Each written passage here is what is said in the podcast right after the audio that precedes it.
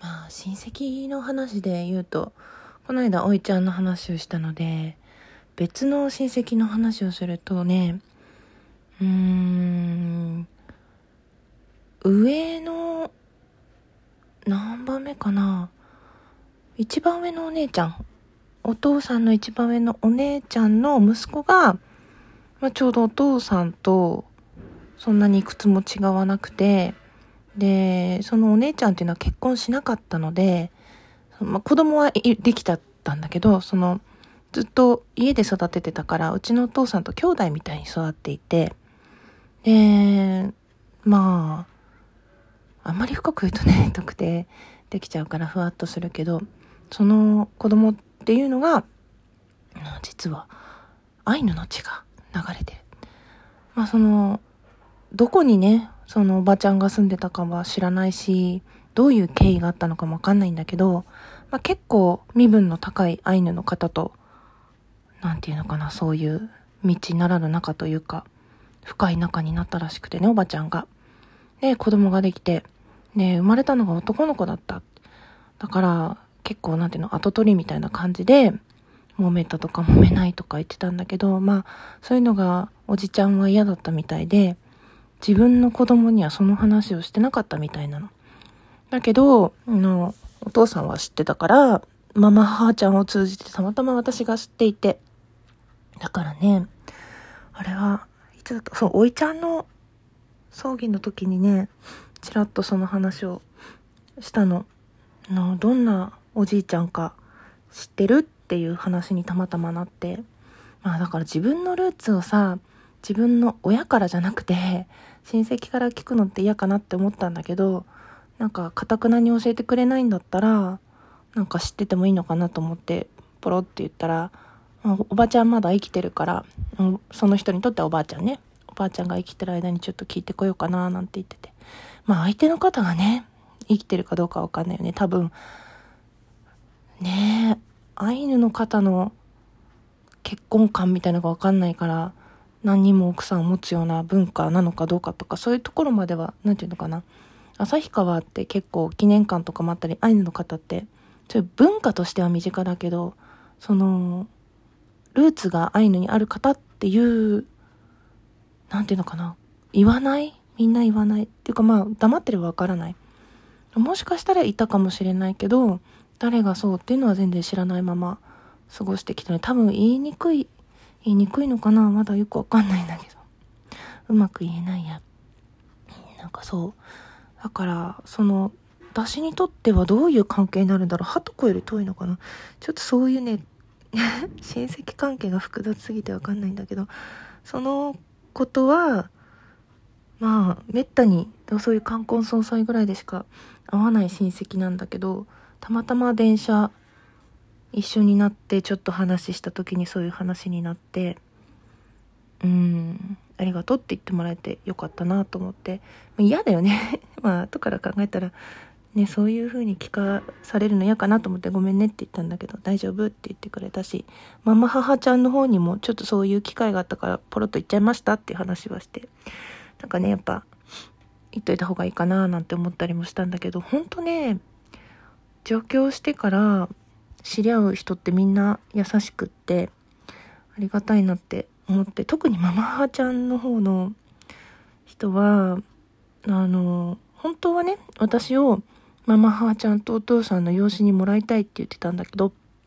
うちのお母さんが大反対して私は単に戸籍の上だけの話だし名字が変わるぐらいどうってことないかなとかねそんな風に思ったんだけど全然そんなことじゃないみたいな感じに言われてうん、なんかそういう感覚がきっと私はお父さんと近くてお母さんとは合わないというか、うん、まあ、どうなんだろうね。うん。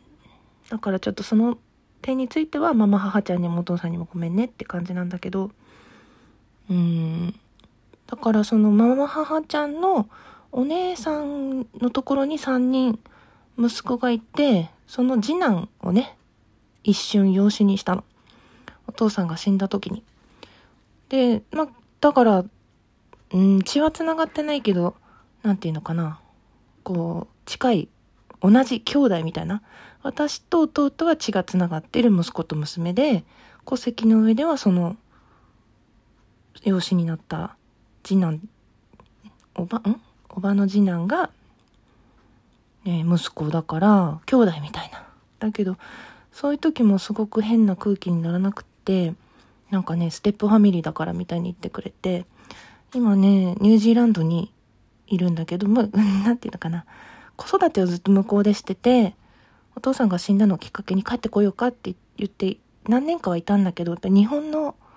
そういう学校とかが向こうのもう子供たちがいるからね、合わなかったみたいで、日本語もやっぱりちょっと、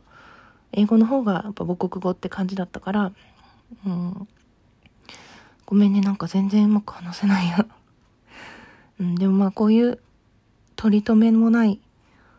感じって自分にとっては意外とアウトプットで大事なので、なんかこういう変な収録も ごめんね、残すね。うん、なんかそういう時にさ、なんかステップファミリーだからみたいな、こう日本語で言うとちょっとドロドロしがちなところ、まあ、英語圏にずっと住んでたからっていうのもあるかもしれないけど、そういう言葉を選んで、なんていうのかな、排除もできるのに、前妻のね、娘と息子である私たちをそうやって迎え入れてくれたっていうのはすごい優しい人たちだなっていうふうに思ってね、もう今はなんかいろいろ 向こうであったらしくて、養子縁組は解消したって言ってたけど、なんかすごく自分ができなかったことを率先していいよってやってくれて、で、日本にも覚悟決めて住んでくれて、っていうのが一瞬でもね、あったっていうのはお父さんも嬉しかったと思うんだよね。うん。まあそういうのも全然経緯とか聞かされなくて、後から 全部決定した後に聞かされるっていう感じだったけど、まあでもそれでも、何て言うのかな。まあ決定事項だったら夫婦で考えたことでいいかなっていうか、別に経緯を知らされなかったからって、まあちょっとは、ちょっと寂しいっていうのはあったけど、うん、まあ相談されてもね、OK としか言えないから、いいんだけど、なんかね、すごく複雑だけど、複雑な割にみんな優しい。うん、そういう感じですね。ほんとね、お父さん関連の話はいろいろあって、お父さんが住んでたマンションの隣に美容室があって、たまに髪切りに行ってたんだけど、葬儀の時になんか、スタッフの皆さんが、なんかね、お参りに来てくれたとか、あとは、そういうお掃除するおばちゃまが、ちょっと霊感があって、お父さんこうやって言ってるわよとかね。いろんな話があって、まあどっかこっかでしてるかもしれないけど、まあよかったらまた聞いてください。今日はなんかいっぱいお話をしたい気分なので収録として